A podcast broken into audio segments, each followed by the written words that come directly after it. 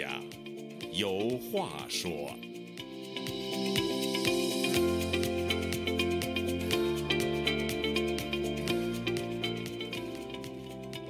听众朋友，大家好，欢迎您再次来到《周家有话说》这个栏目，我是主持人家园。很多年以前呢，听过这么一个故事：上个世纪伟大领袖毛泽东统治的年代，有个中国人呢在家里洗衣服。那个年代还没有洗衣机，所以都是用搓板儿。这位老兄呢，一边洗衣服一边开玩笑地说：“这衬衫啊，就是领袖最脏。”其实他是指衬衫的衣领和袖口最脏最难洗。没想到这么一句玩笑话，却给自己惹来麻烦。有邻居听了这句话之后呢，就把他给举报了，结果他就被警察带走了。要知道那个年代被警察带走意味着什么？自从毛泽东1976年去见了马克思之后呢，中国就再也没有人用领袖来称呼最高领导人了。不过，最近在中国的政治生态里啊，领袖这个词出现的次数越来越多。当然，领袖这个皇冠只有中国最高领导人习近平才有资格佩戴。四月十七号，广西召开自治区党委全体会议，投票确定出席中共二十大代表候选人预备人选。官方当天发布了会议通稿，其中有关领袖的一些表述呢，引起外界的关注。会议提到，要尽职尽责，以高度的政治自觉锤炼党性，忠诚核心，永远拥戴领袖，捍卫领袖，追随领袖。任何国家的领导人呢，都希望被民众拥护和爱戴，但是在拥护领导人这件事上呢，独裁国家和民主国家的最大不同就是被动。和主动，在独裁国家，民众必须拥护最高领导人；而在民主国家呢，民众可以自己决定拥护还是反对。其实，在民主社会，民众不仅有选择领导人的权利，也有选择政党的权利，而这些权利呢，在独裁国家那简直就是奢望。在这次的《周家有话说》栏目里啊。我和周肖正教授想通过中国的防疫表现来聊聊中国的领袖问题。周教授，在聊中国的疫情之前呢，我想听听您现在居住的地区还能不能够感觉到疫情？我来美国四年半了，我就从来没有感到过有疫情的存在和病毒的存在。那你看到有人戴口罩吗？当初的时候？我我从来不戴口罩，我也不打疫苗。我出去之后。你要到商店去买菜去，有可能看见有戴口罩的，嗯，现在都没有了，嗯，所以说，如果说当初几年前都没有看到，那现在是更看不到了。因为我最近出去，呃，购物的时候，我发现，呃，基本上室内室外的人，很多人都不戴口罩了。当然，你愿意戴哈，有的人还有这么几个习惯哈，有有点这种习惯，但是也没有人去干涉你，你愿意戴就戴，不愿意戴，没有人强迫你戴了。也就是说，这个疫情已经在。这些开放的呃，美国和欧洲等国家已经逐渐都不是回事儿了。但是为什么现在在在中国却闹得这么厉害？中国还是老话，就是邓小平那句话：“中国社会的总病根儿就是权力过分的集中，又得不到有效制约。我们称之为共产集权。用中国话来讲，叫举国体制，就是举一个国家的人力、物力、财力干好几件大事儿。什么大？什么大事儿？大坏事。”举国体制干的绝对是大坏事，他不可能干大好事。大好事那就是民自由民主。所以现在这个看来，这个上海这个一个多月的情况来看，确实不是件好事。因为很多越来越多的人意识到，当地的老百姓啊，还有中国其他地区的人看到，这个上海确实是个大问题。嗯，基本上本来是这个防疫，它是一个科学的问题，但非要用政治的手段去解决一个科学的问题，这就是问题的所在嘛。这就是泛政治化嘛，所以你看我们上学的时候学经济学，我们叫政治经济学，政治跟经济分不开，叫泛政治化，嗯，这就是所谓的无产阶级专政，专政就是用列宁的话，就是系统的使用暴力，用我们的话就是连杆子、枪杆子、笔杆子，枪杆子代表就是暴力，笔杆子就代表着骗人，就是暴力加谎言是我们这个社会的一个大毛病或者说问题。嗯，现在这个上海百分之百就是人祸，而且还而且是人祸加重了天天灾，原来我们老说三分的天灾，七分的人祸，或者是倒过来，现在不是，现在百分之一百二十的就是人祸。什么祸？独裁体制的祸。用咱们的惯，用咱们的那个直的语言，就是习近平的祸，就是习病毒。嗯，中国没有什么自然的，不是没有什么这个所谓的动物、植物、微生物，没有这个微生物的这个所谓病毒，就是政治病毒。现在就是习病毒。对，前两天啊，十八号那一天嘛，就是就中国国家卫健委那个党委书记，嗯，兼主任哈，呃，马晓伟。呃，十月十八号那个在官媒发表文章，说这个要旗帜鲜明地反对当前的一些所谓的病毒共存等错误思想。他先给你定调了，那个与病毒共存，那么全世界绝大部分国家的这种所谓抗疫的这种方式，他认为这是个错误思想，和病毒流感流感化的一种错误论调。因为这个是确实是有数据来作证嘛，就是说现在的这个呃病毒啊，奥密克戎病毒的这个。呃，死亡率已经大大低于流感了，但他还是认为这个病毒流感化的这种是个错误的论调，所以还要坚持这个外防输入、内防反弹的这个总政策，还有这个动态清零的总方针。另外呢，当然蹊跷的就是说，这个马晓伟强调要坚决巩固来之不易的防控成果，也就是说。自从武汉肺炎爆发以来，这么两年多吧，啊，它总体来讲，当外部世界闹闹疫情闹得特别厉害的时候，那中国自己这个境内封锁的比较，嗯，到位的话，它好像还好一些。那么现在证明了，基本上在中国这个疫情已经失控了嘛，所以用实际行动迎接党的二十大胜利召开，也就是说，这个他就是明显的已经把这个防疫，呃，跟政治结合在一起了。你应该说的。用实际行动来来把这个病毒控制住啊，或者是说让人民的生活好起来啊，怎么可以迎接党的二十大？这都是一种，我就说糊涂，哎，或者叫泛政治化。嗯，这就是八无：无知无能、无情无义、无道无德、无耻无赖，这就是三极：极权、极端和极道。我是在一九六三年，我上。高中的时候，高一的时候，我们的老师就讲过什么叫病毒。世界上的生物分成三种，叫动物、植物、微生物。微生物里头有病菌，还有病毒。病毒在地球上至少存在了四十亿年，地球形成的寿命大概是四十六亿年。嗯，所以说呢，清零这就是无知，他就不知道什么叫病毒。病毒就是介乎于生命和非生命之间的一种物质。你说它是生命吧？嗯，它不会繁殖。你说它不是生命吧？哎，它会复制。嗯，因为它不会繁殖，因为繁殖了得有细胞核，病毒连细胞核都没有。嗯，所以说病毒就是介乎于生命和非生命之间的一种东西。这是我在一九六三年我上高一的时候，哎，我们的老师政课给我们讲的。嗯，习近平没上过中学，小学还差一个月没毕业，根本就不知道。嗯，清零什么叫清零？现在他到清零了。他把真话清零了，他把我们人民大学的校训实事求是，他给清零了，而且他呢，重新的又想搞个人迷信，个人迷信。毛泽东死了以后，打倒四人帮以后，中央有决定，不要不要搞个人迷信了，哎，领导干部有任期制，哎，到任期，您就退休，嗯，这是一个人类的一个文明成果，他是开倒车，全面开倒车，为什么呢？第一，他是无知，第二，他有性格。性格，他的性格就是刚愎自用，他的基本的事实就是不学无术，他只念到了小学，还未有没有完全毕业就赶上所谓文化大革命了，这应该说是毛泽东的罪恶。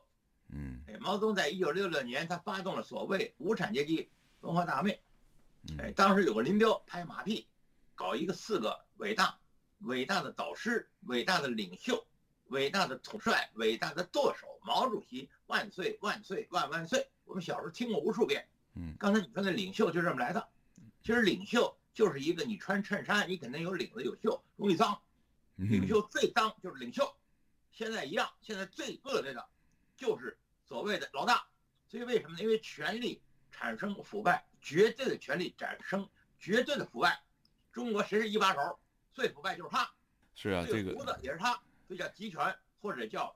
举国体制，嗯，所以难怪有人调侃呢，说这个这个病毒啊，呃，也纳闷呢。我在这个地球上生存了四十多亿年了，怎么现在突然碰上一杠头呢？非要把我不是杠头，就是一个八无的人，他要清零，清什么零啊？你把党的优良传统之一实事求是给清零了，你把真善美的那个真给清零了。你想刚才你说的这个什么什么官儿，哎，他肯定是拍马屁吗？他叫猪队友吗？你得想一想。而且这还不是叫将怂怂一窝，那个老大就是一糊涂蛋。这糊涂蛋谁说的？雨果说的。雨果就是法国的一个著名的一个文学文学家。嗯。他在那个《悲惨世界》里头讲的。嗯。就是糊涂嘛。这话不是我说的，是雨果说。但是我觉得他说的对，我也引用他的话。就是老大，老大就是一糊涂蛋，而且他有权，有权的底下就一帮马屁精，崇拜权力。那这就是问题所在了。这就是问题，这才是真问题呢。病毒根本就不是问题。嗯，所以说大家都越来越看到了，病毒本身不是问题，而中国的这个政治的这个确实是个大的问题。就是所有事情最后都政泛政治化了以后，这个问题就越来越大。现在的病毒呢，病毒就是大自然的一个组成部分。我们一再说嘛，叫动物、植物、微生物。嗯，微生物里头的有一种就叫病毒，还有一种叫病菌。嗯，所以讲那个很多人越来越多的人。呃，把现在的这个病毒清零跟嗯五十年代的一个叫做啊除四害来相提并论嘛。当时毛泽东搞这个清零啊，把这个麻雀 对麻雀呀、老鼠啊，怎么这些这些那是叫苍蝇、蚊子、苍蝇、蚊子、麻雀、老鼠四害，把老鼠给给取消了，又添上一臭虫。哎，反正就是所谓四害吧，就是你看得见的东西，最后你都没清。那现在的病毒，你都肉眼都看不见，你还能把它清？现在不是四害，就是一害，就集权体制，就是老大就是害。哎，如果老大，比如说毛泽东一死，毛泽东一死，我们中国人就吃饱饭了。哎，毛泽东一死，我们就这些人都上学，从开重新开始上学了。嗯。所以中国最大的灾害，那时候就是毛泽东，现在就是习近平。嗯。跟二十大没有关系。我不说了，一大到五大年一年开一回。哎，中国共产党在中国开的一大到五大。到六大，嗯，这帮家伙跑莫斯科开去了。莫斯科是苏联的首都啊，哎，于是呢，斯大林是一个境外反动势力，哎，他就把人家陈独秀给开除了。后来就六大在莫斯科开的时候，选了一个所谓的一把手，我们叫总书记，向忠发。向忠发就是一混蛋，贪污了奖党费，卷门跑了。没过多久，把他打成叛徒。你知道，但是六大到七大十几年没开。所以你要说什么今年要开二十大，根本不是关键。二十大他说开就开，他说不开就不开，而且开二十大没有任何意义。嗯嗯，你想，你开二十大怎么了？开二十大谁开啊？跟我们关系跟我们有什么关系啊？而且党内民主，呃，已经在三十三年以前的六四已经给彻底打败了，打垮了。现在没有什么党内民主，更没有所谓全民的民主。本来的路子很简单，用党内民主来带动人民民主。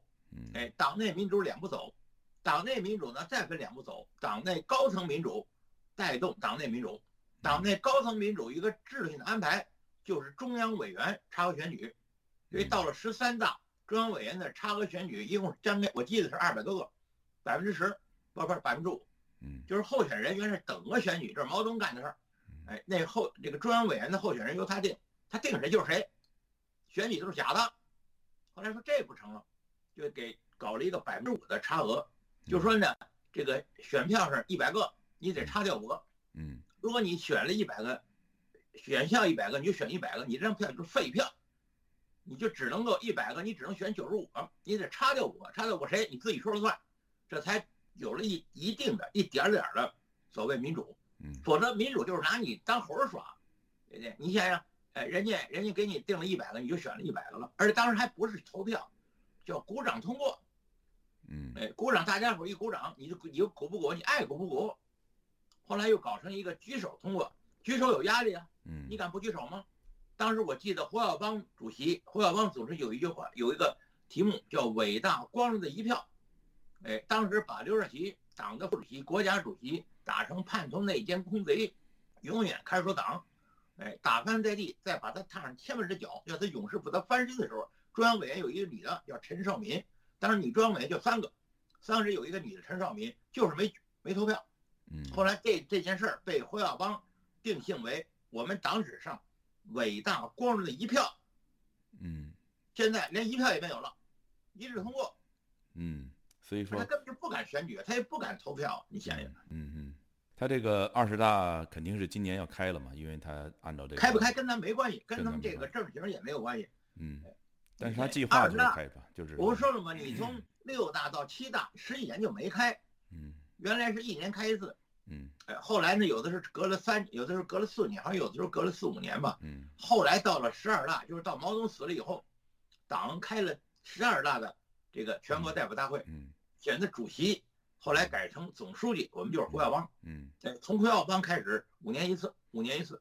嗯，就是我刚才引用的这个国家卫健委的这个官员的话，就是他把这个清零政策贯彻到底，就为了呃党的二十大召开，这个。贯彻到底，我插一句，你说贯彻到底，当时我们有一口号，叫一定要要把无产阶级文化大革命进行到底。一说到底就是极端，他到不了底，毛泽东一死就完蛋。嗯现在一样，如果习近平下台了，或者习近平死了，这清零就立即停止，嗯这完全就是人治嘛，跟法治没有任何关系。嗯所以这些你刚才说卫健委那个，那就是一马屁精嘛，嗯还得进行到底。那时候我在年轻时候搞这赶上文化大革命了，嗯一定要把无产阶级文化进行到底。到什么地方？毛泽东天天死一个礼拜，不是一个礼拜，一个月就抓四人帮了就，就嗯把他三十八年的妻子，把当时的副主席王洪文等，还有一些侄子毛远新，不就给抓起来了吗？嗯，到底怎么能到底呢？咱问题我说那时候是一个月，现在如果习近平要是死了，三天就翻盘儿，嗯，这会问问题怎么可能到底呢？真是。但现在的这种政治形态好像跟当时还不太一样啊。呃，因为毛泽东毕竟是当然不太一样。你不是毛泽东掌权四十一年，从八从这个一九三五年，哎，他他在党内掌权，一九四九年见证了，到他死的时候掌权二十七年。嗯习近平最多最多掌权到现在九年或者十年，他那个威信，他那个呃或者说他的那个权威，他跟毛泽东能比吗？我一的时候我说毛泽东死不到一个月就翻盘了就，嗯，他我不就说嘛，他三天他死了三天就翻盘。目前没有迹象显示习近平有有有有下来的呃迹象。不，他不下了，当然他不下，他死抓权力不放啊。毛泽东也不下呀，毛泽东一直活到八十三嘛嗯，小平也不下呀，嗯，小平活到九十三嘛，他们怎么能下呢？当然不会下，不会下也得下，那就是就是或者是是自然规律死啊，那就得等那就得熬着。所以说就熬着嘛，叫做一天和尚撞一天钟嘛。嗯，所以呃，您把这个目前都归到习习近平这一个人，就是现在的对唯一一个病毒就是一把手。一把手就是这意思，一把手你是责任，权力大，你责任就大；嗯你权力最大，你的责任就最大。而且他一再说嘛，这个抓这个所谓的呃这个新冠状嘛，他是亲自指挥、亲自部署，嗯那你就得亲自负责。是啊，现现在中国的一切的问题，他就是第一位的责任，嗯。第一位的责任。注意，不是说全是他的责任，他是第一位，因为他是老大。不过前两天我看《纽约时报》有一篇文章哈，把中国这个所谓清呃新冠清零这个乱局呢，它归结于这个所谓专制制度造成的，因为他认为呃专制专制伤害了每一个人，哎，制度就是制度，这个制度他说的很对，制度就是专制，嗯或者叫无产阶级专政，专政就是系统的使用暴力，哎或者叫专制独裁，对，哎，或者叫举国体制。这个制度是没问题，嗯，但制度还要跟人是互动的。对他是因为胡耀邦，嗯人家胡耀邦也是主席，也是总书记，赵子阳也当过总书记，那时候就相对的好多了。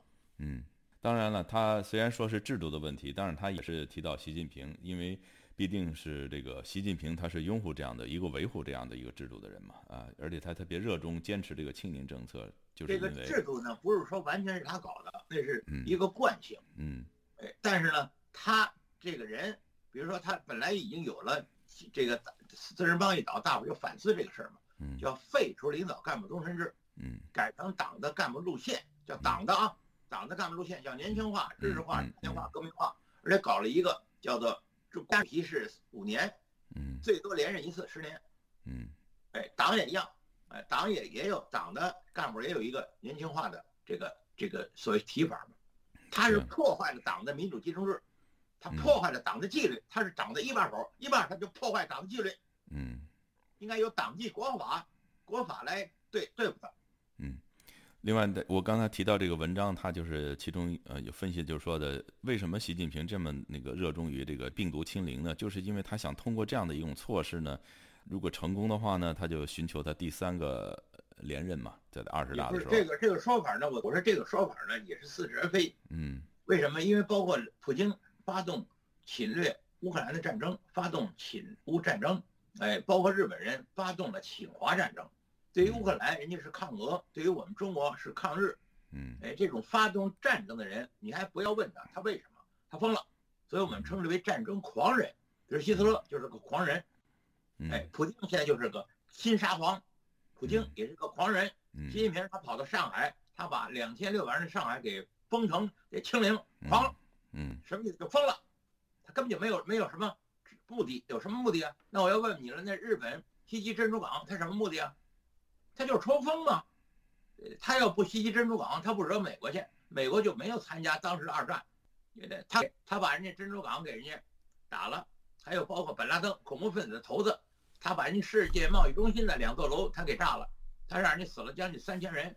嗯所以这些都是战争狂人。狂人什么意思？就是搬起石砸自己脚。这次你普京，你去发狂，你去侵犯乌克兰，你惹恼了全世界的文明国家，也就是说，全世界的文明国家高度团结。哎，这个结果有普京的这个所谓的作用。嗯你像原来永久中立国嘛，比如瑞士、什么芬兰，他们基本都是永久中立，现在他们不中立了。嗯你看，包括新加坡，新加坡也是啊。嗯现在你像瑞士，还有包括这些永久中立的，他不，他放弃了。这就是实践是检验真理的唯一标准。你们不是绥靖吗？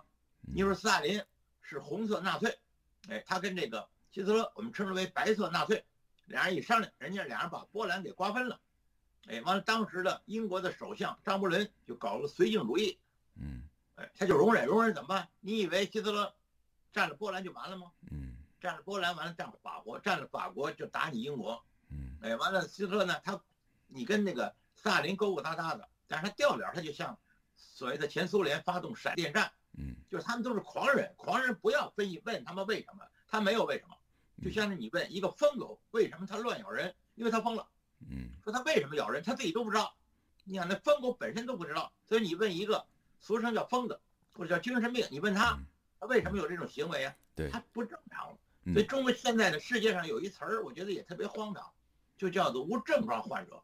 说患者是病人，病人跟健康的人他有一个界限。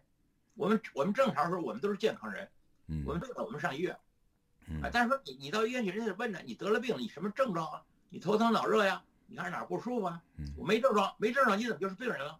那就叫精神病。哎，完了问精神病你有什么症状啊？精神病就回答了我没症状，无症状精神病。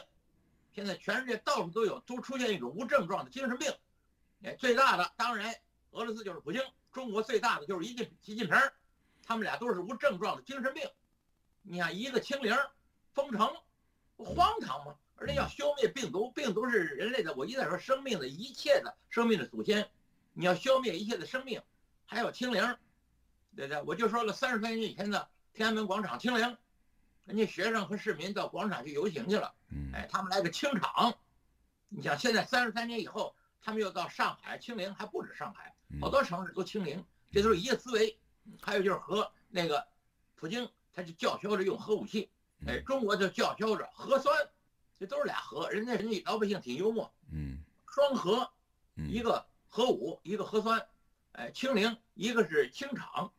哎，我不说了吗？那时候我在年轻时候，我碰见过清除精神污染，我也碰见过所谓清麻雀。你刚才说的嗯自害清麻雀，我我在小学四年级的时候，我就亲自参加了轰麻雀。那时候我才十岁，干嘛去？上房上去，敲锣打鼓，红旗招展，把这麻雀给它轰着。因为麻雀飞行能力比较差，因为当时没有说轰大雁的。嗯大雁一起人家飞上千里地，麻雀呢也就飞几百米，就把麻雀给它累死。掉下来当时我们在年轻就抽过风，但不是我们要抽风，是毛泽东要抽风，嗯而且毛泽东有权利啊，就跟习近平似的，他有权利，他老大呀，嗯他想抽风，大伙儿就跟着抽风。嗯习近平也一样，习近平他不是派这个谁吗？派他几个马屁精到了上海，人家上海本来不错嘛，对不对？嗯到了上海他封城，嗯封城他清零儿，这就跟那时候轰麻雀，跟那个天安门当年女人开枪嗯清场，嗯这都是一个数一个思维。所以我们现在就分析，哎，这个习后怎么办？普京后怎么办？现在讨论问题不是讨论现在怎么办，是讨论习近平死了怎么办。